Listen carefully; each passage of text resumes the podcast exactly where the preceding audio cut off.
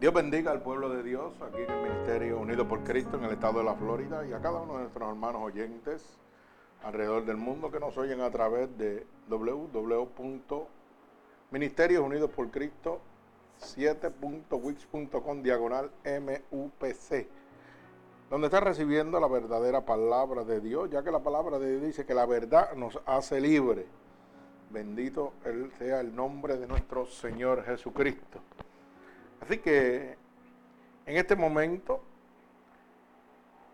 he titulado la predicación Una lección sobre la oración. Bendito sea el nombre de Jesús. Una lección sobre la oración. Bendito sea su santo nombre. Y esto lo vamos a ver en el libro de Lucas, capítulo 18, del verso 9 al verso 17. Lucas 18, verso 9 al verso 17. Gloria al Señor. Una lección sobre la oración. Y la hemos titulado así porque realmente en este momento, gracias a la divertización del Evangelio, ¿verdad? Eh, hay mucha gente que todavía no saben cuán importante es la oración en su vida. Hay gente que siguen normalmente su vida como si nada. Se levantan, se acuestan, como si nada, hermano, y no sacan un rato para orarle a Dios, no se levantan por las mañanas a buscar la presencia de Dios. Y la oración, hermano, es el medio de comunicación de usted con Dios. ¿Cómo usted quiere que Dios lo bendiga si usted no habla con Él? ¿Mm? No lo puedo entender, hermano. De verdad que eso yo no lo puedo entender. ¿Cómo usted pretende que Dios traiga bendición a su vida si usted no quiere ni siquiera hablar con Él? ¿Mm? Exactamente. Dios sabe todo lo que usted necesita. Antes de que usted lo pida. Pero esto es como el trabajo, hermano. Si usted no trabaja, no cobra. Usted no puede ir a una compañía a buscar un cheque si usted no ha trabajado. ¿Verdad que no? Porque no se lo van a dar. Usted no pertenece a esa empresa. Pues así mismo es el camino de Dios. Si usted no habla con Dios, con el jefe de la empresa, Usted no tiene derecho a nada, hermano. Y a veces pensamos que simplemente con decir un Ave María cuatro Padres Nuestros, lo que sea, no sé, y nos acostamos a dormir y se acabó. Y yo le pregunto, el día tiene 24 horas, hermano. Y esas 24 horas, ¿cuánto tiempo usted saca para Dios? Es una pregunta a la que usted debe contestarse usted mismo. De las 24 horas del día, ¿cuánto tiempo usted saca para Dios? Para Dios siempre está cansado. Para Dios nunca tengo tiempo para orar con Él y sentarme a hablar con Él a tú a tú. Pero cuando tengo problemas, quiero que me los resuelva. Cuando estoy enfermo, quiero que me sane. Cuando necesito fuerza, quiero que me las dé. Pero ¿cómo Él puede saber si ni siquiera yo quiero hablar con Él? Porque las cosas del mundo son más importantes que yo hablar con Dios. Hermano, así estamos viviendo. Así estamos viviendo. Si yo quiero en mi vida, hermano, que Dios me bendiga, si yo quiero que Dios guíe mi vida, que Dios me levante, que me dé todo lo que yo necesito, yo tengo que hablar con Él. Yo tengo que hablar con Él. Pero no queremos ni hablar con Él. Y pensamos que simplemente con decir, Señor, buenos días, Dios te bendiga, gracias por darme un día más de vida. Ya eso es suficiente. Pero no, hoy vamos a ver una lección sobre la oración. Bendito sea el nombre de Jesús. Como dije al principio, en el libro de Lucas capítulo 18, verso 9 al verso 17. Y voy a orar por esta poderosa palabra. Señor, con gratitud estamos delante de tu presencia en esta preciosa mañana, Padre, para que seas tú en este preciso momento, Dios, tomando el control absoluto y enviando esta poderosa palabra como una lanza a atravesar corazones y costados, pero sobre todo a romper todo yugo y toda atadura que Satanás, el enemigo de las almas, ha puesto sobre tu pueblo a través de la divertización del Evangelio. Te pedimos en este preciso momento que tú nos abras la luz del entendimiento para que cada uno de nosotros podamos, Señor, comunicarnos contigo a través de la poderosa oración, Dios. Abre la luz del entendimiento a todo aquel que en este momento no conoce, Señor, el poder de la oración. Te lo pido en el nombre poderoso de Jesús. El pueblo de Cristo dice amén. Y leemos la poderosa palabra de Dios en el nombre del Padre, del Hijo y del Espíritu Santo. Y el pueblo de Cristo continúa diciendo amén. Dice así la palabra de Dios. Lucas capítulo 18 del verso 9 al verso 17. A unos que confiaban en sí mismos como justos y menospreciaban los otros, dijo también en parábolas, dos subieron al templo a orar. Uno era fariseo y otro era publicano. El fariseo puesto en pie oraba consigo mismo de esta manera, Dios, te doy gracias porque no soy como los otros hombres, ladrones, injustos, adúlteros, ni aún como este publicano. ayuno dos veces a la semana, doy diezmo de todo lo que gano. Mas el publicano, estando lejos, no quería ni aún alzar los ojos al cielo, sino que se golpeaba en el pecho diciendo, Dios, se propició, se propició a mi, a mi, a mi pecador. Os digo que éste descendió a su casa justificado antes que el otro, porque cualquiera que se enaltece será humillado y el que se humille será exaltado. Traían a él los niños para que los tocase, lo cual viendo los discípulos le reprendieron. Mas Jesús llamándolos dijo, dejad a los niños venir a mí y no se lo impidáis, porque de los tales es el reino de Dios. De cierto os digo que el que no recibe en el reino de Dios a un niño, no entrará en él. El Señor añada bendición a esta poderosa palabra. Bendito sea el nombre poderoso de Jesús. Fíjense que cuando nosotros vemos esta poderosa palabra en este momento, la leemos, nos damos cuenta rápidamente de que lo que está sucediendo hoy en día en las casas de Dios es bíblico. Donde la gente menosprecia a los demás y hacen separación pero mucha de esta culpa la tenemos los directores de los ministerios, ya que nombramos gente con títulos y puestos y hacemos acepción de personas. Ponemos gente en las iglesias como líderes de esto, de aquello y de lo otro. Imaginamos a los demás que no son líderes. Empezando desde la cabeza, desde el ministro, desde el pastor hacia abajo. Porque le enseñamos al pueblo de Dios que hay un liderazgo, el cual debemos obedecer, pero por medio de ese liderazgo, hermano, tenemos una separación, hacemos una acepción de personas. Hacemos que uno sea más importante que otro en la casa de Dios. Cuando la misma Biblia dice que Dios no hace acepción de personas. Y esto lo vemos en el diario vivir en las iglesias, hermano. Lamentablemente. Y usted dirá, pero pastor, ¿cómo usted puede certificar lo que está diciendo? Muy sencillo, hermano. Si Dios no hace excepción de personas, no debe haber en la casa de Dios un lugar de preferencia para nadie. Todos somos iguales delante de los ojos de Dios, pecadores arrepentidos.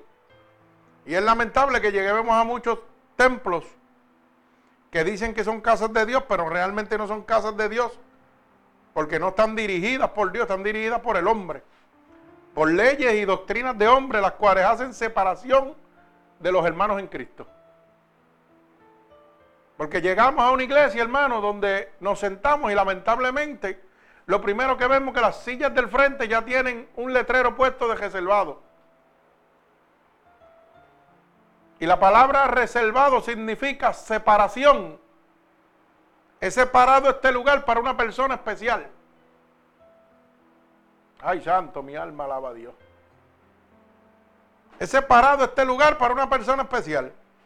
¿Cómo lo vemos? Pues muy sencillo, cuando usted va a un restaurante, está la barra abierta, están otras mesas que quedan en el centro o en una esquina donde el aire no da, no sé. Pero también hay unas mesas que ya están reservadas por unas personas que llamaron con anticipación y quieren la mejor mesa. Y esa mejor mesa está reservada. Y cuando usted se va a sentar, le dicen, no, ahí no puede sentarse, eso está reservado para fulano de tar. Eso es crear separación entre la humanidad. Uno es mejor que otro. ¿Y cómo es posible que yo esté viendo eso en las casas de Dios? ¿Cómo es posible eso? Explíquemelo. Cuando usted va a una boda, las mesas están reservadas, están separadas, usted no se puede sentar ahí. ¿Por qué? Porque esto es para la familia de los que se casan. Igual que los quinceañeros, ¿no? Son para la familia del quinceañero usted tiene que sentarse en otro lado. Quiere decir que hay una separación, un privilegio para esas personas que se van a sentar ahí, ¿correcto? Entonces, si yo pongo un letrero de reservado en la iglesia, estoy dándole un privilegio a unas personas que para mí son especiales. Pero no para Dios, porque para Dios todos somos especiales. Hermano, yo quisiera que usted viera cómo la gente en las iglesias se pelean por las sillas del frente. Y si viene un invitado o una persona que nunca ha venido a la iglesia y se le siente en la silla, lo miran de mal como si la, fuera, la silla fuera de ellos. Y es triste ver eso. Y se enojan, créalo. Se enojan. Porque se le sentaron en la silla como si la silla fuera de ellos, hermano. Pero la culpa la tenemos los pastores. Que somos los que educamos a la gente de esa manera. Pero los pastores que no son dirigidos por Dios, sino simplemente son líderes, líderes de un grupo de personas, pero no son líderes escogidos por Dios, porque desde el comienzo están haciendo separación y trayendo a través de esa separación la discordia. Estamos trayendo la altivez, la preferencia a las casas de Dios, donde en la casa de Dios lo que tiene que haber es humildad Bendito sea el nombre de Jesús. Por eso dice el verso 9. A unos que confiaban en sí mismos, oiga bien la palabra, como justo, y menospreciaban a los otros. ¿Usted piensa que esto no está sucediendo en las casas de Dios en este momento? Eso es lo más que sucede, hermano.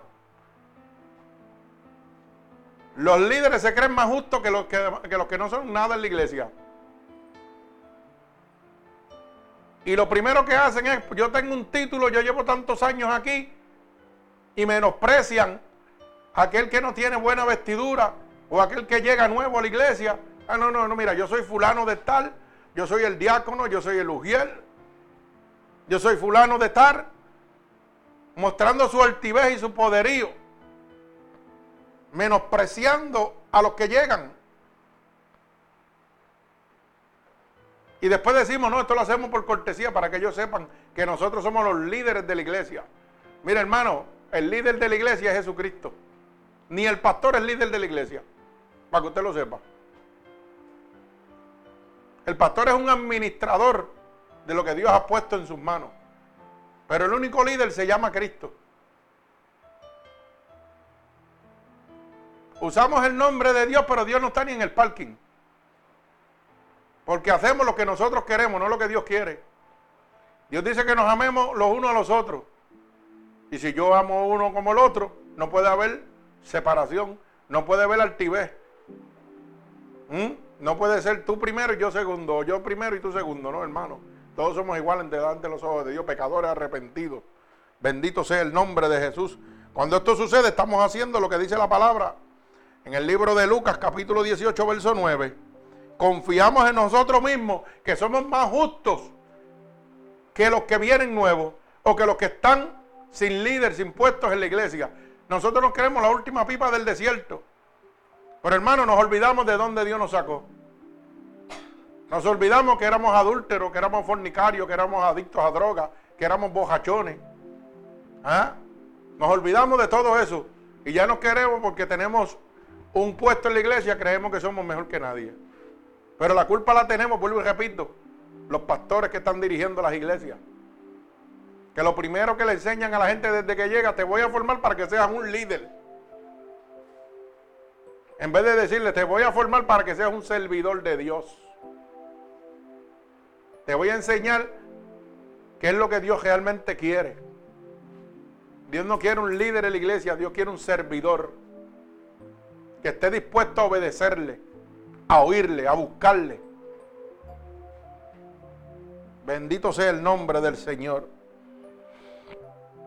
Pero fíjate que dice el verso 9, y dijo también esta parábola, dos hombres subieron al templo a orar.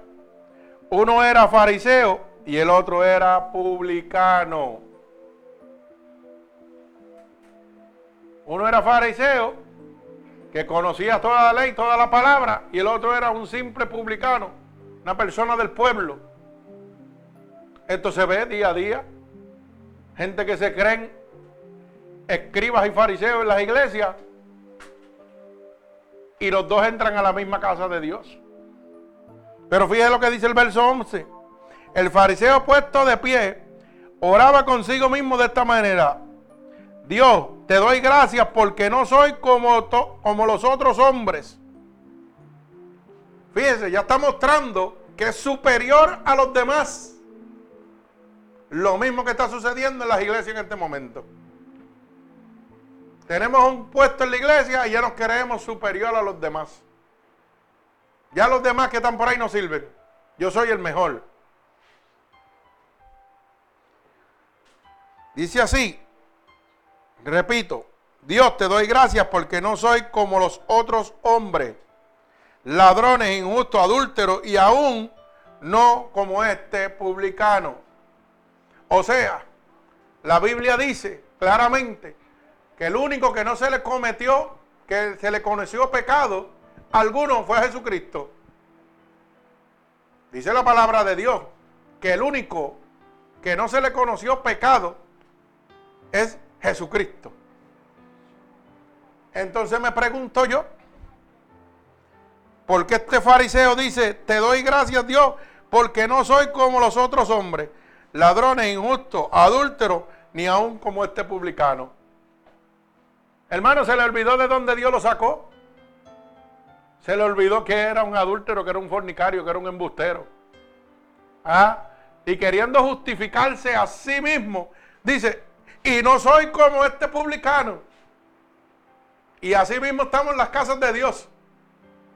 Los pastores, los diáconos, los ujieres, dicen, Señor, yo vengo aquí todos los días, yo no soy como ese que viene de vez en cuando a la casa de Dios. Pero ese que viene de vez en cuando, hermano, no viene a un templo de cuatro paredes, a lo mejor como usted viene con regularidad. Pero va al trono de Dios directo todas las mañanas, sin usted darse cuenta. Alaba alma mía Jehová. Pero nosotros le enseñamos al pueblo que venir a la casa de Dios, a la iglesia, ya es estar con Dios, en comunión con Dios. Mentira. Hay gente que van a la casa de Dios a perder el tiempo. Y dicen, Señor, estoy aquí sentado, ya me puedo ir a pecar. Sí, hermano, eso lo vemos acá, gato. Fíjese como dice el fariseo, maestro de la ley. Te doy gracias porque yo no soy como él. No, ¿y de dónde tú eres? Tú eres un ángel del cielo. Tú no eres un ángel del cielo, el único que no se le conoció pecado, por lo repito, fue a Jesucristo. Todos los demás, dice la palabra, por cuanto todos pecamos, estamos destituidos de la gloria de Dios. Quiere decir que usted era un ladrón, quiere decir que usted era un embustero. ¿Ah? Quiere decir que usted era un adúltero, que usted era una persona injusta antes de venir a Cristo. Así que vamos a ver si abrimos la luz del entendimiento y se nos baja esos humos de grandeza que tenemos en la cabeza y empezamos a hacer la voluntad de Dios. Repito, usamos el nombre de Dios, pero Dios no lo tenemos ni en el parking. Dirigimos las casas de Dios como nos la da gana. Bendito sea el nombre de Jesús. Fíjense que aquel fariseo dice, ayuno dos veces a la semana y doy diezmo de todo lo que gano. Queriendo consagrarse o, o presentarse delante de Dios como que soy mejor que el otro. Porque yo ayuno dos veces a la semana. Pero fíjese que volvemos y tenemos el mismo problema. Hoy en día, lamentablemente las casas de Dios están enseñando erróneamente al pueblo de Dios. Porque la Biblia dice que el ayuno es solamente para qué? Hermano, bien sencillo. Para romper las ataduras del diablo. Eso no sirve para más nada. Y hoy en día las iglesias están ayunando para prosperidad, para montar un colegio. Están haciendo un ayuno congregacional, que todo el mundo en la iglesia ayune. Para que la iglesia prospere, para que lleguen nuevas finanzas. Mire qué disparate. Y están equivocados como estaba este fariseo que decía, yo ayuno dos veces a la semana. Pero ¿para qué tú ayunas dos veces a la semana? Si el ayuno es para romper ¿ah? los yugos y las ataduras del diablo. Entonces, ¿quién está instruyendo el pueblo de Dios erróneamente? Nosotros los pastores, hermano. Los pastores que son, oiga, educados y disciplinados en los institutos, que lo que saben es teología, pero no conocen nada de lo que el Espíritu de Dios tiene que mostrarle. Y no se dejan guiar tampoco, no quieren oír tampoco. Ah, yo tengo tantos años de instituto, yo tengo una, maestría, una, un bachillerato en psicología. ¿Y cuánto tienes el conocimiento del Espíritu de Dios? ¿Y cuánto tú dejas que cuando la palabra de Dios te hable, tú obedezcas? Esa es la pregunta. Porque yo oigo esto cajato, hermano. No, muchachos, esta semana vamos a ayudar porque hay que ayunar porque el pastor dijo que vamos a hacer un ayuno entre todo el mundo. Porque tenemos que levantar un colegio, porque tenemos que levantar una expansión a la iglesia. Mire eso. Y el ayuno es simplemente para romper las ataduras del diablo. Oiga bien, lo equivocado que estamos. Estamos como el fariseo. Hermano, se ayuna cuando Dios le habla a usted, ayuna. Dios te va a decir cuando tú tienes que ayunar, cuando tú tienes una batalla con Satanás. Pero te pregunto, ¿cómo tú puedes ayunar si ni siquiera ahora le oras a Dios? ¿Mm? Yo, me, yo me hago esa pregunta. ¿Cómo usted puede ayunar si usted no tiene comunión, comunicación con Dios? No ora. Esto es para que tenga una lección de la oración, para que vaya aprendiendo. No, yo nunca oro, yo nunca ayuno. Claro, pues si no le ora tampoco. Pues Dios tampoco te va a hablar, te va a decir, mira, tienes que ayunar, que el diablo viene a atacarte. ¿Mm? ¿Cómo? Explíquemelo. Si el, menos el medio de comunicación mío con Dios es a través de la oración, pues nunca vas a ayunar. Pero es más fácil yo decir, ¿sabes qué? Yo no puedo ayunar porque yo estoy enfermo. Claro, buscando la guira, cómo escaparse del ayuno, cómo escaparse de la oración, cómo escaparse de lo que Dios quiere hablar contigo. Siempre tenemos una excusa. Por eso es que yo siempre he dicho que hay que eliminar los cinco argumentos de su vida, hermano, para caminar con Dios. La excusa, la duda, la queja, el temor y el miedo. Si usted no los elimina, no puede caminar con Dios. Cuando Dios viene a hablar con usted, usted no quiere hablar con Él. Ya, tiene una excusa. Entonces, si le habla en oración y Dios le dice, tiene que ayunar, lo primero que usted le dice, yo no puedo, yo soy diabético. Mire qué clase de disparate. Yo no puedo, yo tengo cáncer. Yo tomo un medicamento y no puedo ayunar, Señor. ¿Con quién usted piensa que usted está hablando, hermano? Esa es mi pregunta. ¿Con quién usted piensa que usted está hablando, hermano? ¿Con quién usted está tratando de justificarse, brother? Explíqueme, hermano. Porque no lo entiendo. Con el Señor de señores, el alfa y el omega, el que lo tiene, el que lo tiene usted vivo y de pie y respirando. Usted se atreve a ponerle una excusa de que, ay Señor, yo no puedo ayunar porque yo soy diabético. Ay Señor, yo no puedo ayunar porque yo tomo X medicamentos y me mareo. Usted sabe lo que usted está diciendo, hermano, un disparate. Al Dios poderoso que lo levanta a usted de la muerte, que tiene todo poder y toda autoridad para hacer lo que quiera. ¿Mm? Ese Dios que me llevó al cielo y me trajo. Yo le voy a decir que no puedo ayunar porque tengo una enfermedad. Eso es un disparate lo que usted está hablando. Porque cuando yo estuve muerto y fui al cielo y volví, se supone que cuando yo regresara tuviera daño cerebral. Por los que saben, por los, por los médicos, los científicos. Después de tres minutos que usted esté muerto, hermano, tiene daño cerebral si regresa. ¿Usted sabía eso? No lo sabía. Y entonces, dígame cómo él me llevó y me trajo. Y yo estoy igualito. Porque solamente lo puede hacer Dios. ¿Cuántas veces Dios lo ha sacado de la muerte a usted? Contésteme. Me ha sacado de lo imposible, pero cuando es algo posible, que puedo, que me toca a mí hacerlo yo, ahí digo, ay no, yo estoy cansado, yo no voy a ayunar, yo no voy a orar. Que eso me toca a mí, que eso lo tengo que hacer yo. Ay, santo, mi alma alaba al Señor. Dice el verso 13, más el publicano, estando lejos, no quería ni aún alzar los ojos al cielo, sino que se golpeaba en el pecho diciendo, Dios sé propicio a mí, pecador. Mire lo que dice aquel hombre publicano que estaba al lado del maestro de la ley, para que usted lo pueda entender. Un tipo que lleva con mucho conocimiento en la iglesia, que es un, vamos a poner, un diácono o algo, y usted que no es nadie en la iglesia que acaba de llegar, un simple pecador lleno de pecado. Y le dice, Señor, sé propicio de mí. No dice como dice el fariseo, que decía, te doy gracias porque no soy como fulano. No, hermano. No viene con actos de altivez, viene con humildad. Como vino ese publicano diciendo, Señor, sé propicio a mi pecado. Mira, aunque soy un pecador reconociendo el poder y la autoridad de Dios para libertarlo, para entregarle esa salvación.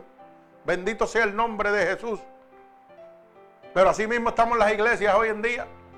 Tenemos puestos títulos y ya nos creemos mejor que los demás. Y decimos como el fariseo, te doy gracias porque no soy como esos demás. Yo soy un santo. ¿Mm? Y la Biblia dice que solamente santo Dios.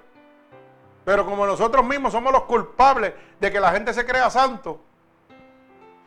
Sí, hermano, porque nosotros, mire, mire, mire cómo, cómo llegamos. Nosotros, los líderes de la iglesia, no importa la denominación que sea, hay denominaciones que deciden declarar santo a un hombre de carne y hueso, un hombre que fue pecador. Y la palabra santo es que no se le conoció pecado en ningún momento en la vida. Y el único, dice la Biblia, que es Cristo. Pero entonces puede llevar tantos años en X religión y viene otro hombre y lo declara que es un santo. ¿Cómo es eso? Explíquemelo. Pues nosotros mismos estamos enseñando y educando mal al pueblo de Dios.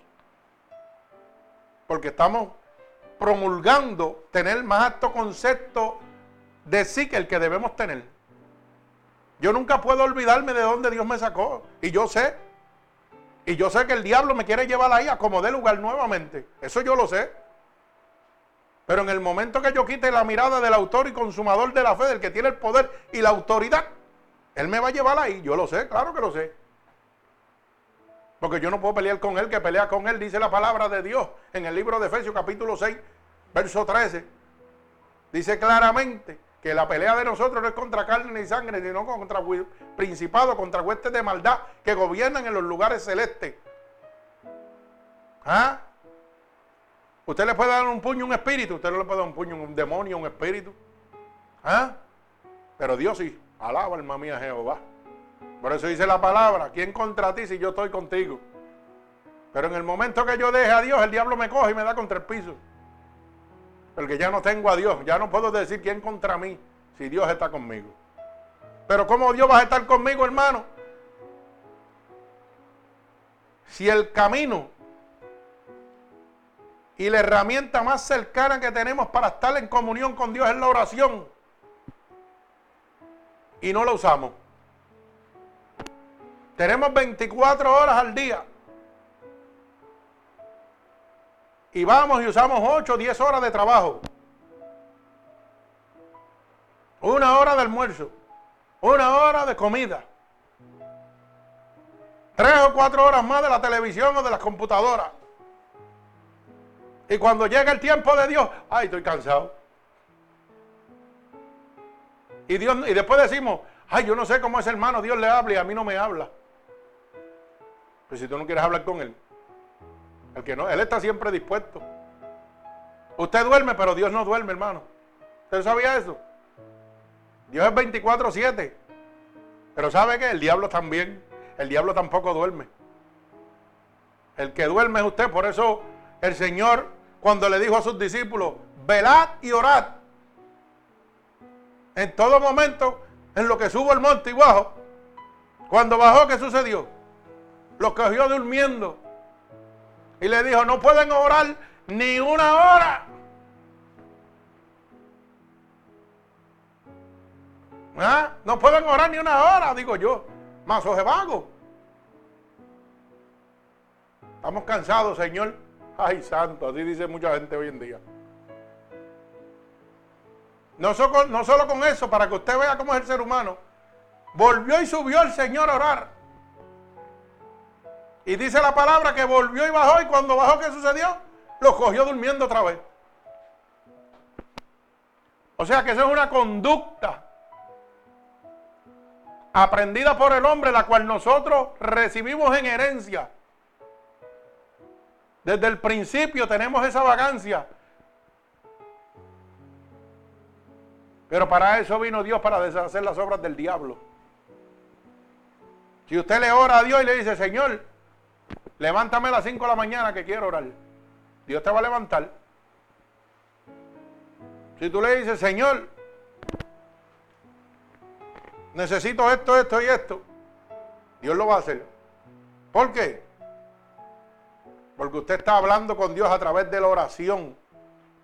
Aprenda esa lección, la oración es el método de comunicación del ser humano con Dios. Ninguna iglesia, ningún pastor lo puede comunicar a usted con Dios. Usted se comunica directamente con Dios a través del Espíritu Santo de Dios, que está accesible a toda persona. No importa si es fariseo o si es publicano. No importa si tiene un título en la iglesia, si es un pastor, un diácono, lo que sea. O es un, simple pescador que acaba de llegar por la entrada, por la puerta de la iglesia. El Espíritu Santo de Dios no hace acepción de personas. Bendito sea el nombre de Jesús. Dice la palabra en el verso 14, os digo que éste descendió a su casa justificado antes que el otro. Oiga bien, dice la palabra que el publicano, aquel que no era nadie, pero vino con humildad, descendió primero a la casa de Jehová antes que aquel fariseo que decía que no lo hicieran como los demás, que tenía un puesto, que tenía un conocimiento. Bendito sea el nombre de Jesús. Por eso la palabra sigue cumpliéndose. Los postreros serán primeros y los primeros serán postreros. Alaba alma mía Jehová. Hermanos, tenemos ya que empezar a enseñarle al pueblo de Dios La voluntad divina de Dios y no la voluntad del hombre. Tenemos que empezar a dirigir las casas de Dios bajo la voluntad del Espíritu Santo y no bajo la voluntad de un concilio, de un hombre, de una congregación, de unos líderes, hermanos. Tenemos que cambiar esa visión, la visión humana por la visión divina de Dios. Tenemos que dejar de estar haciendo separaciones y mostrarle a la iglesia, al pueblo de Dios, que esta es casa de Dios y puerta del cielo. Y que yo como pastor lo único que soy es un administrador de la casa de Dios. Yo no soy el líder de aquí, el líder se llama Jesucristo. El líder se llama el Espíritu Santo de Dios. Yo no tengo un programa. El programa lo tiene Jesucristo. Él abre el culto y termina el culto cuando Él quiere, no cuando yo quiero. Hoy en día lamentablemente todo es un programa. Como si usted fuera director de un canal de televisión que tienen los anuncios pautados por cada minuto y a tal hora hay que irse al aire, a tal hora hay que apagar. Como si fuera la empresa tal. Entras a las 7, a las 10 coge un break, a las 12 coge otro. Y a las 3 te vas para tu casa. No, hermano, la casa de Dios no se puede dirigir así. La casa de Dios la dirige el Espíritu Santo de Dios. Él empieza y él termina cuando él quiera. ¿Por qué es que no hay más milagros, hermano?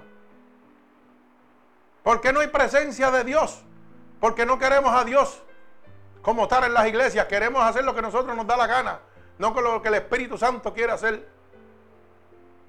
Por eso cuando usted ve en estos países de Centroamérica, hermano, que la gente, mire, caminan una, dos y tres horas a pie bajo el sol para llegar de un poblado al otro, oiga bien, para oír palabra de Dios sin quejarse, sin poner excusa, se mueve el poder de Dios. Porque ahí no hay aire acondicionado, ahí no hay paredes lujosas ni pantallas de cine, ahí hay sol, aire, ambiente de la presencia de Dios.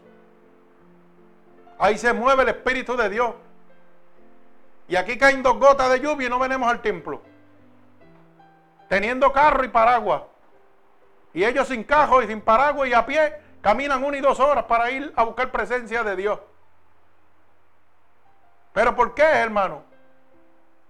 Porque es muy sencillo. Ahí está el Espíritu de Dios. No el espíritu de un hombre que dirige una iglesia como le da la gana. Esa gente anhelan, anhelan, hermano, con todo el amor de su corazón llegar al templo porque saben que van a tener comunión con Dios con el Espíritu Santo de Dios. Cuando usted no anhela venir a la casa de Dios, es porque lo que usted está en un club social que le da lo mismo ir hoy que no ir. ¿Usted sabía eso?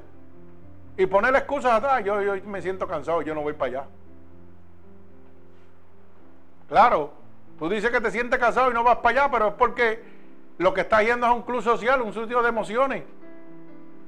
Porque donde está el Espíritu de Dios tiene que haber libertad. Y si hay libertad, usted va a anhelar estar libre todo el tiempo, no cautivo. Así que hermano, que tenga oído que oiga. La oración es el instrumento más poderoso que tiene el ser humano. Para que nadie os engañe, sino que el mismo Espíritu de Dios le diga lo que usted debe de hacer y cómo debe hacerlo. Mire, no hay una manera perfecta ni una regla de oración. La oración que llega que el trono de Dios es la que sale del corazón. No la que sale ajodillado, no la que sale acostado, no la que sale caminando. No, hermano, es la que sale del corazón. Usted puede orarle a Dios acostado si usted quiere, si usted se siente cómodo, hágalo. Y eso por, y porque usted se jodille dos horas o tres, usted no está más cerca de Dios que yo. ¿Usted sabe por qué? Porque volvemos a ver lo que dice la palabra en el verso 9, verso 10. Yo queriendo justificarme. Oh, mira, Señor, yo oro de jodilla dos horas. Pero mi corazón está lleno de espinas. Estoy perdido totalmente como un fariseo. Queriendo justificarme a mí mismo. ¿Mm? Y sin embargo, aquel que tal vez ora acostado, o tal vez ora en el trabajo, pero ora de corazón. Ora de corazón. Y la palabra dice claramente en el verso 14, os digo que este que descendió a su casa justificado antes que el otro, porque cualquiera que se enaltece será humillado y el que se humille será exaltado. Cuando usted viene humillado y contrito de corazón, usted va a ser exaltado delante de la presencia de Dios. Por eso la palabra es clara y dice, busca tu aposento. No busque que nadie te esté viendo. Como los escribas y fariseos que buscan los templos altos, para, los lugares altos para ser conocidos y ver que ellos son enaltecidos porque oran a alta voz. Hermanos, seguimos equivocados. Tenemos que empezar a hacer la voluntad divina de Dios. Mi alma alaba al Señor. Otro de los errores que tenemos cometido y que nos enseña la oración, hermano, es que la oración es para todos. No es para una, una parte. Y lo primero que nosotros estamos haciendo equivocadamente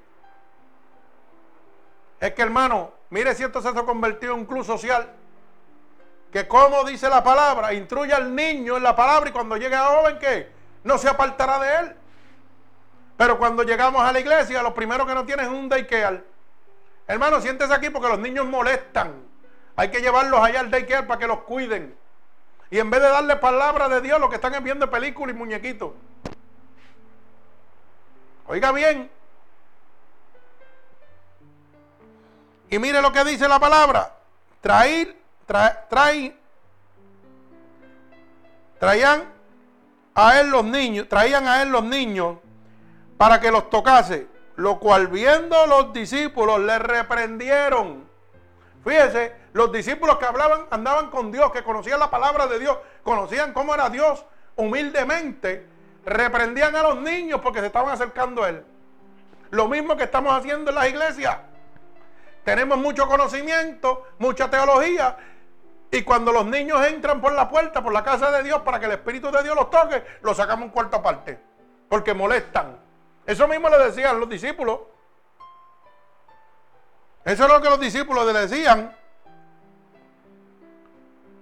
cuando estaban reprendiéndolos porque estaban acercándose a Dios. Lo mismo hacemos nosotros, hermanos, reprendemos a los niños cuando se están acercando a Dios. Cuando venimos a montarle de Ikea y todo, hermano. Bendito sea el nombre de Jesús. Y mire cómo dice, mas Jesús llamándolo, dijo, dejad a los niños venir a mí. Y no se lo impidáis, porque de tal es el reino de Dios. ¿Mm? Y lo primero, donde quiera que vamos, donde quiera que usted va a una iglesia, hermano, eso es lo primero que hace, sacan los niños de la iglesia. Y esto da pena. Que teniendo tanto supuesto conocimiento te hemos perdido. Ay, santo, mi alma alaba al Señor. Mire, hermano, los niños le molestan a usted. Los niños no le molestan a Dios. Le molestan a usted. No, que molestan el culto. No, no, no, no. Lo molestan a usted. Porque usted no puede manipular a las demás personas que están sentándose de ahí, trayendo mensajes de psicología para sacarle el dinero. ¿Ah? Porque no se pueden concentrar los padres en el mensaje que usted está trayendo para manipular la humanidad. No para, no para llevarlo a los brazos de Dios. Y entonces no le conviene tener los niños ahí, pero a Dios sí. Pero a Dios sí. Porque donde hay un mensaje de poder de autoridad y es el Espíritu Santo el que está hablando, los niños quedan enmudecidos, para que usted lo sepa. Eso es así. Acuérdese que no todo el que dice Señor, Señor va a entrar al reino de los cielos. Apréndase eso. Bendito sea el nombre de Jesús. Fíjese que los hombres que se conocen a sí mismos nunca desprecian a los demás. Ay, santo, mi alma alaba al Señor. Oiga bien, los hombres que se conocen a sí mismos nunca despreciarán a los demás. Ay, santo. Por eso dice el verso 9. Y unos que confiaban en sí mismos como justos, menospreciaban a los otros. Ay, santo. Estaban perdidos totalmente los fariseos, hermano. Porque los hombres que se conocen a sí mismos nunca van a despreciar a los demás como Dios no te ha despreciado a ti. Bendito sea el nombre de Jesús. Mire hermano, si nos justificamos a nosotros mismos, Dios nos condena. Apréndase eso y no lo olvide nunca. Cada vez que viene palabra fuerte de Dios a su vida y usted sale chillando goma, quiere justificarse. Porque no quiere oír lo que no quiere oír, lo que a usted no le agrada, hermano. Pero Dios lo que quiere es salvarle y usted quiere perderse. Así que si usted trata de justificarse usted mismo, usted mismo se está condenando. Porque usted no le puede decir a Dios cómo va a entrar al reino de los cielos. La llave del reino de los cielos tiene Él y usted va a entrar como Él diga, punto, se acabó. Lo único que usted tiene es el libre albedrío de decir si quiere entrar o no quiere entrar. Si usted quiere aceptar la palabra de Dios no la quiere aceptar. No es como la, humanidad está presentando. Ah, que Dios es fuerte, que Dios es malo, porque mira, está juzgándonos nosotros. No, no. Usted mismo se juzga. ¿O acaso usted puede ir a una empresa y decirle, no, yo quiero trabajar aquí, pero voy a trabajar de esta manera? No lo puede hacer, ¿verdad que no? Porque esa empresa no es suya. Entonces, ¿cómo quiere ir al reino de Dios a decirle a Dios cómo quiere entrar? Si el reino de Dios es de él. Y dice que solamente lo arrebatan los valientes. Los que realmente quieren pelear la batalla los que realmente quieran aceptar la palabra de Dios. Pero él no lo, él no lo juzga, él le da libre albedrío, usted puede hacer lo que usted quiera, pero no va a recibir lo que usted quiere. Ay, santo, mi alma alaba a Dios. Así que, hermano, si nos justificamos, si no nos justificamos nosotros mismos, Dios nos condena. Apréndase eso. Si usted sigue justificándose, Dios lo va a condenar, porque la ley está establecida. Eso hacían los fariseos. Se justificaban ellos a sí mismos, eran más justos que, supuestamente que nadie. Eran perfectos, por eso decían, no me compare, te doy gracias, porque no soy adulto ni fornicario ni como estos publicanos. Tratando de hacerse más santo que nadie, hermano. Ellos no reconocían que estaban perdidos. Ellos no reconocían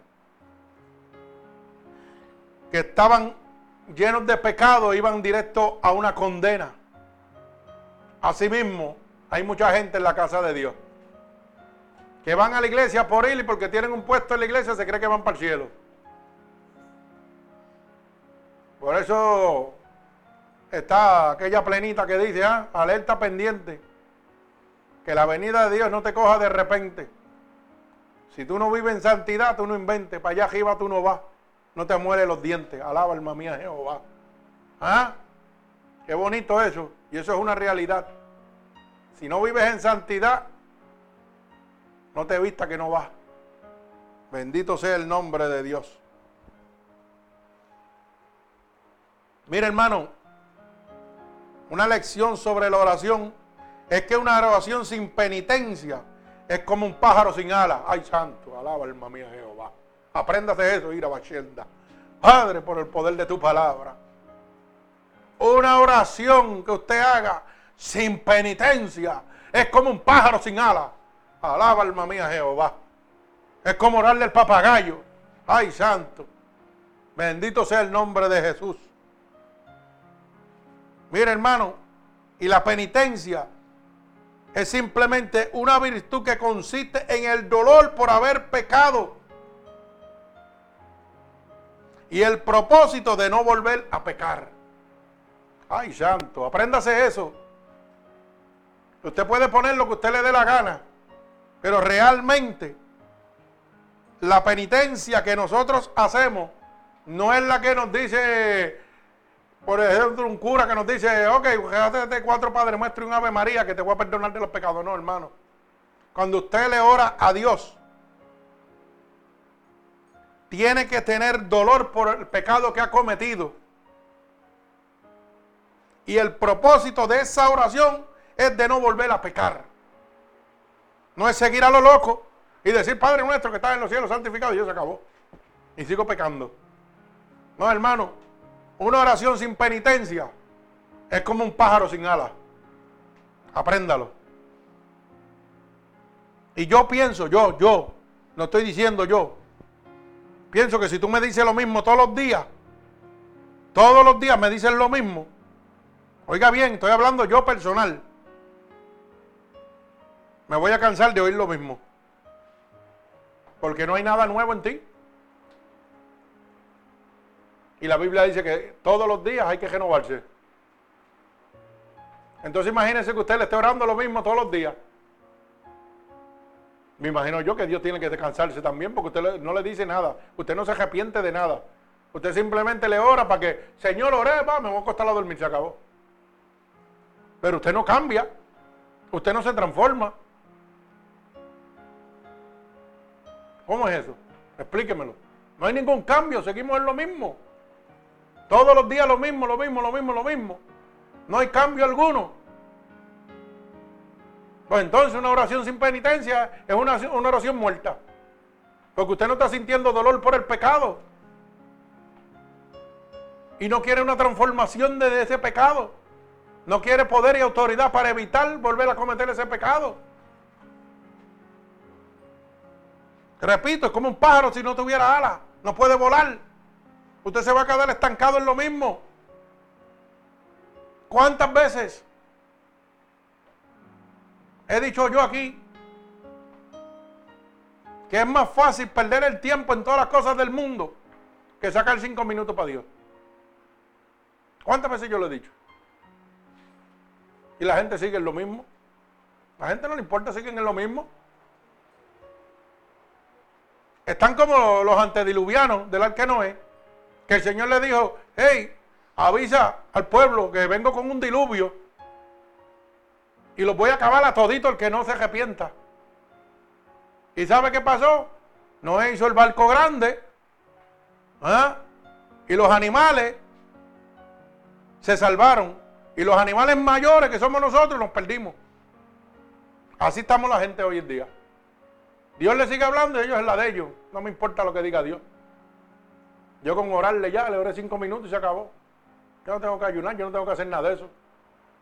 Yo tengo que hacer nada. Decirle, Señor, gracias por el día que me diste, ya se acabó. ¿Y tus pecados dónde están? Tú no piensas arrepentirte de ellos, tú no quieres que Dios te dé el poder para no volverlo a cometer. ¿Mm? Oramos por nuestros familiares. Sí, perfecto. Ah, esta es una oración. Voy a pedirte por mi padre, por mi madre, por mi tío, por mi abuelo, por los muertos. Disparate. ¿De dónde está la penitencia por tu pecado? ¿Dónde está en medio de esa oración? Señor, te fallé. Me siento sucio, me siento mal porque te fallé. Dame la fuerza ahora para levantarme. Dame esa autoridad para poderlo hacer. ¿Dónde está eso? En ningún sitio, porque eso no le interesa a usted. Eso no le interesa en lo absoluto. Le interesa saber que Dios lo está mirando, que usted le ora antes de acostarse. Y se acabó el evento, ¿verdad? Y le ora cuando se levanta de vez en cuando. Y le ora cuando se acuerda, cuando va a comer. Le da gracias. Gracias, Señor, por la comida que me diste. Gracias porque se acabó, ya está. Eso es suficiente. ¿Usted piensa que usted va a entrar al reino de los cielos así, hermano? Yo no sé. La Biblia dice lo contrario. Pero si usted quiere seguir así, le va a pasar como el arca Noé. Se van a salvar los animales y usted se va a perder. Por eso es que yo digo que los animales son más inteligentes que nosotros. Los verdaderos animales somos nosotros. Que Dios hablándolo y hablándolo y seguimos perdidos. Y hacemos lo que nos da la gana. Pero allá usted, eso es su asunto con Dios. Así que aprenda una lección sobre la oración. No es lo que usted está pensando y lo que usted está haciendo. La oración es otra cosa muy diferente. La oración no tiene método de acción. Apréndase eso. Usted puede orar acostado, de rodillas, de pie, caminando, haciendo lo que le dé la gana. Porque esa no es la oración que Dios le agrada, es la que sale del corazón. Por eso el fariseo dijo bien claro, Señor, yo soy justo. No soy como este publicano queriendo decir que era más grande y que lo que hacía estaba todo bien. Y Dios le dijo, primero entre el publicano que tú. Porque yo me interesa su corazón, no lo que tú estás haciendo. Por eso que usted ve gente que van a las iglesias y están una hora jodillados. Y están más perdidos que el mismo diablo. Porque lo hacen simplemente para que la gente de la iglesia lo vean. Y ellos ganar mérito. Y llega una persona adicta, bojachona o lo que sea, se sienta todo sucio en la última fila de atrás. Y viene con el corazón en la mano a decirle, Señor, te necesito. Y a ese que Dios visita. Alaba alma mía Jehová. Y la gente está equivocado. Bendito sea el nombre de Jesús. Ir al templo a orar, no a hacer juicio. La casa de Dios se ha convertido en, un, oiga, en una corte. Llegamos y hacemos lo que nos da la gana. Pero nadie va a orar. Nadie va a orar. Cuando llegan, se ajodillan dos minutos y ya se acabó, ya estoy aquí. Vamos por encima. Ponme la música, ponme esto. Dale, ¿qué tenemos de fritura hoy para vender, para comprar? Y la casa de Dios, ¿qué dice la palabra? Es casa de oración. Es casa de oración. Usted no viene a divertirse aquí. Pero claro, como hemos puesto el mundo dentro de las iglesias, pues la gente se siente contento. Usted no se ha dado cuenta que donde quiera que usted le... Mira, ¿tú vas alguna iglesia? Muchachos, sí, brother. Nosotros tenemos aquí unas pantallas y una música tremenda. Eso es lo que le dicen. Donde quiera que usted va. Mire, la, chacho, sí, papi, aquello está lleno. Y me siento nítido, como si estuviera en un baile. Pero no has dicho todavía que se reúnen a orar por la mañana. Nada, nada. Porque cuando llegan, lo primero que hay que orar antes de, hablar con nadie. No, llegan, se sientan, pasan una revistita de Avon para adelante y para atrás. Mira, ahorita en el parque hablamos, toma, bla, bla, bla. Y mientras hay dos o tres que están orando de verdad, usted oye el de todo el mundo pochinchando. Porque no van a la casa de Dios con ningún interés de comunicarse con Dios. Van a la casa de Dios con el interés de socializar con las demás personas. Tenemos hermanos, tenemos amigos, la pasamos bien y se acabó. No hay arrepentimiento ninguno en medio de la oración, no hay penitencia. No quieren dejar la vida de pecado. Bendito sea el nombre de Jesús. Por eso es claro, bendito el nombre de Dios. El verso 11 dice, el fariseo puesto de pie oraba consigo mismo de esta manera, Dios te doy gracias porque no soy como los otros hombres, ladrones, injustos, adultos, ni aún como este publicano. O sea, se olvidó de dónde Dios lo sacó. Sí, yo soy pastor ahora y me olvidé de dónde Dios me sacó. Usted es diácono ahora en la iglesia y ya usted es un ángel del cielo. Caminando en el infierno, que es la tierra llena de pecado. Pero usted no tiene altivez ninguna, ¿no? ¿Mm? Ay, santo, mi alma alaba a Dios. Mire, oiga bien lo que dice la palabra. Verso 12. Ayuno dos veces a la semana y doy diezmo de todo lo que gano. Y yo quiero que usted entienda esto. Esto de lo que está hablando es de la justificación y la altivez del ser humano. No está hablando de dinero. Está hablando que el fariseo decía, de todo lo que yo gano, de todo lo que yo hago, yo doy. Mira qué bien estoy delante de Dios. Lo mismo que está pasando ahora. Y los pastores cogen estos versos y los destiversan. Y todo es dame más para que esté mejor con Dios.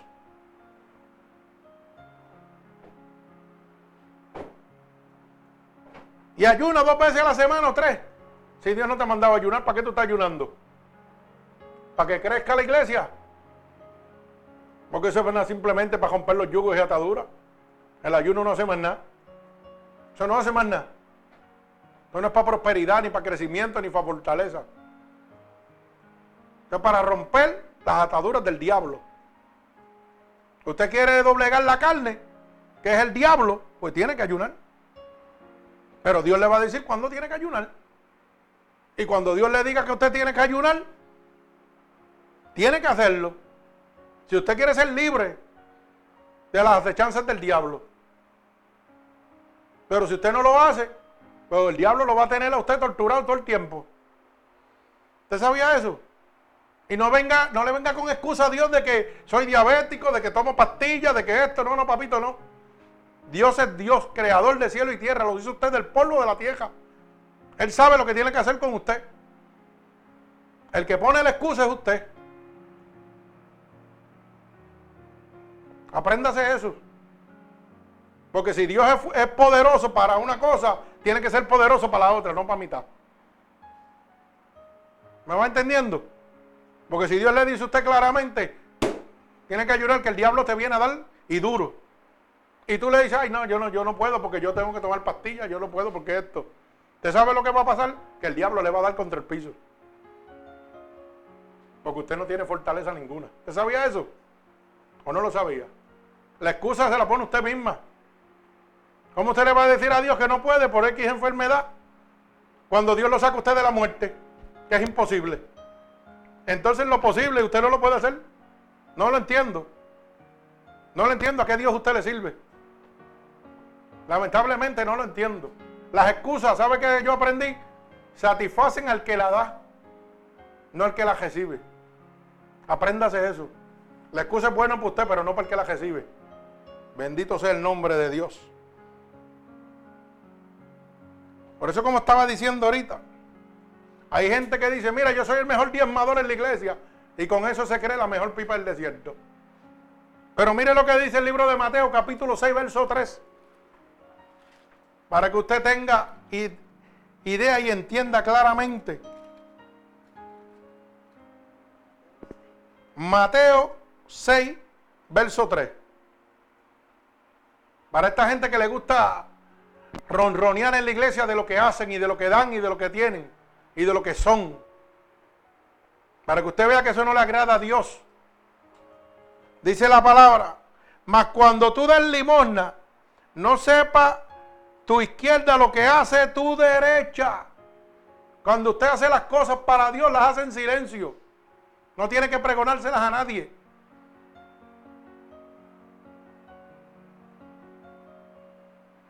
Y dice, para que sea tu limosna en secreto y tu Padre que te ve en secreto te recompensará en público.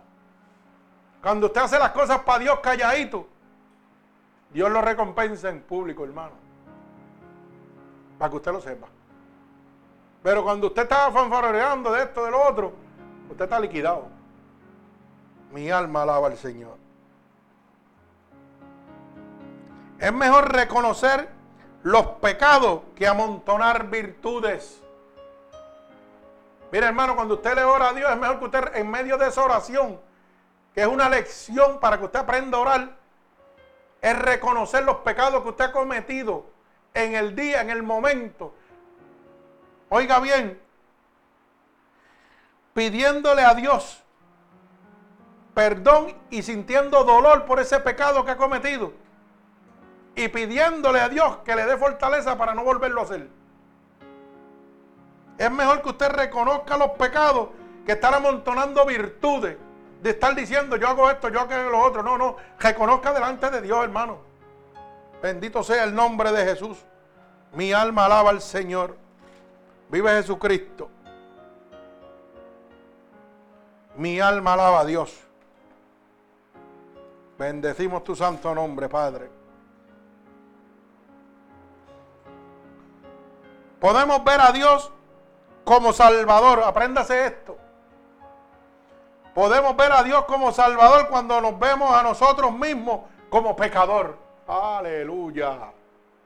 Esa es buena. Mi alma alaba al Señor. Usted la única manera que usted va a ver a Dios como un Salvador es cuando usted se reconozca y se vea como un pecador. ¿Lo entendió o no lo entendió? Mira a ver si lo entendió. Mientras yo no, yo no reconozca que yo soy un pecador, nunca voy a ver a Dios como un salvador. Eso es como, mire, bien sencillo. Cuando usted se mete droga, usted está arrastrado por el piso, es una basura. Oiga bien. Y se lo dicen. Y usted dice, no, yo no me meto droga, yo estoy bien. Metiéndose droga todos los días y es baratado. bebiendo jon todos los días embojachado. No, no, yo no soy alcohólico. No, no, no, yo no soy alcohólico y está bojacho todos los días. ¿Por qué? Porque no reconoce lo que usted es. Y si usted no reconoce lo que usted es, usted está perdido.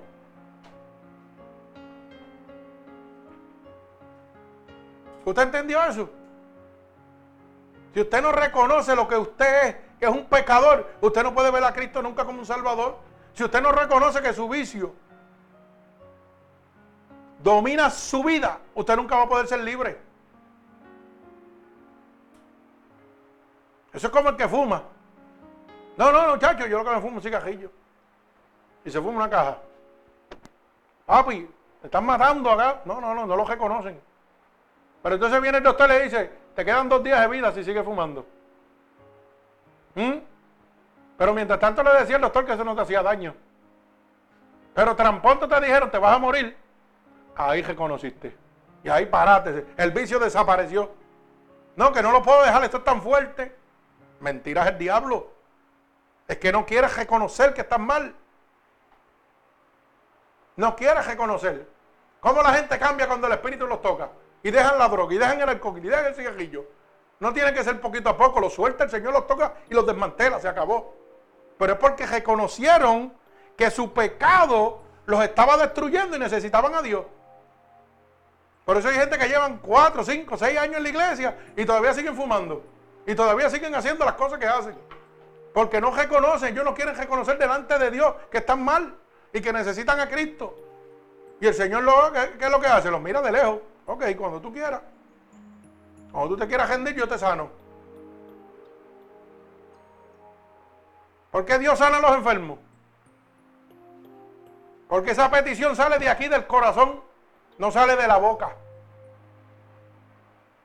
Liberta a los adictos cuando sale de aquí, no cuando sale de aquí.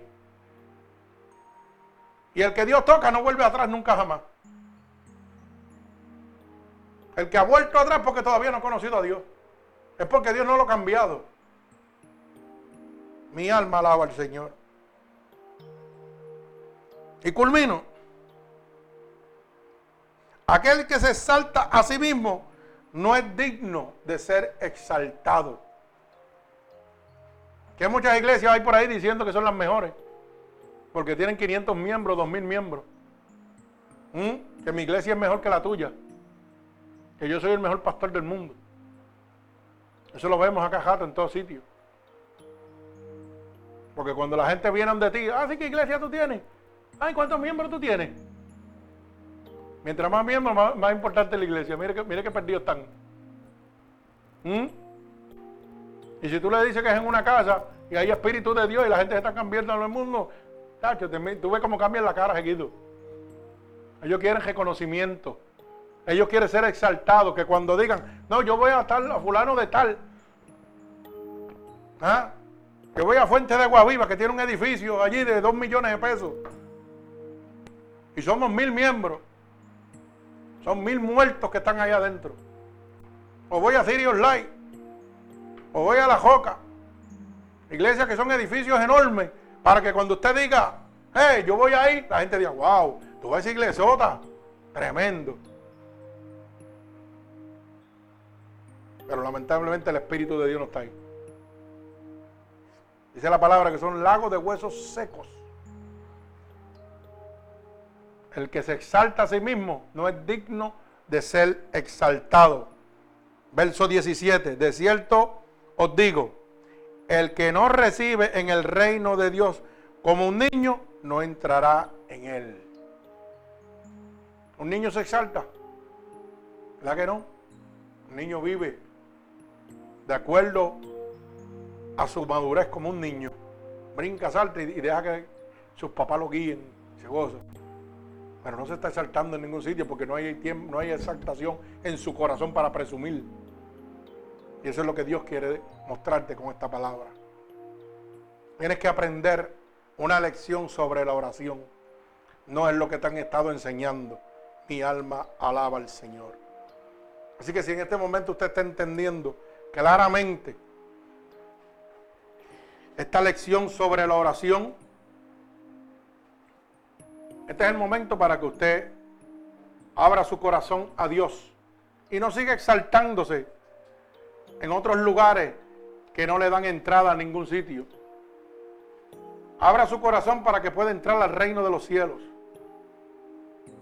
Si usted entiende que esta es la manera de usted exaltarse hacia el reino de Dios, abriendo su corazón, declarando con su corazón y con su boca que Jesucristo es su Salvador, usted va a ser salvo, hermano. Así que este es el momento y lo único que tiene que repetir conmigo en este momento. Señor, he entendido que estaba equivocado en cuanto a la oración. Hoy entiendo que es el método más poderoso que tú me has dejado para comunicarme contigo. Hoy entiendo que tengo que cambiar mi actitud de comunicación contigo. Por eso te pido en este momento, a través de esta oración, que me perdone todos mis pecados que he cometido a conciencia o inconscientemente. Y he oído que tu palabra dice que si yo declaro con mi boca que tú eres mi salvador, sería salvo. Y en este momento yo estoy declarando con mi boca que tú eres mi salvador. He oído que tu palabra dice que si yo creyera en mi corazón que tú te levantaste de entre los muertos, sería salvo. Y yo creo en este momento, Señor, que tú te has levantado de entre los muertos. Por eso te pido que me escribas en el libro de la vida y no permitas que me aparte nunca más de ti. Señor, mira a cada una de estas personas alrededor del mundo que te han aceptado en este momento como tu único y exclusivo Salvador. Yo te pido, Espíritu Santo de Dios, que en este momento tú extiendas tu mano poderosa, que las corrientes de agua viva emanen sobre ellos, que el poder, por el poder y la autoridad que tú me has dado, yo declaro en este momento un toque del cielo sobre cada una de estas personas, Padre, que te han recibido, como confirmación de que tú los aceptas en este momento como tus hijos, Señor. Padre, en el nombre poderoso de Jesús y por el poder de tu palabra, yo los ato con cuerdas de amor a ti, Señor. Y declaro la bendición del Padre, del Hijo y del Espíritu Santo sobre cada uno de ellos. Que el Señor los bendiga. Así que hermano, si usted ha entendido que esta predicación ha cambiado su vida y quiere hacérsela llegar a otras personas, puede darle nuestra página web www.ministeriosunidosporcristo 7.wix.com diagonal MUPC. Ahí encontrará esta predicación y las anteriores. Puede comunicarse con nosotros a través de ese web y también dejarnos un mensaje para oración por usted. Que Dios les bendiga.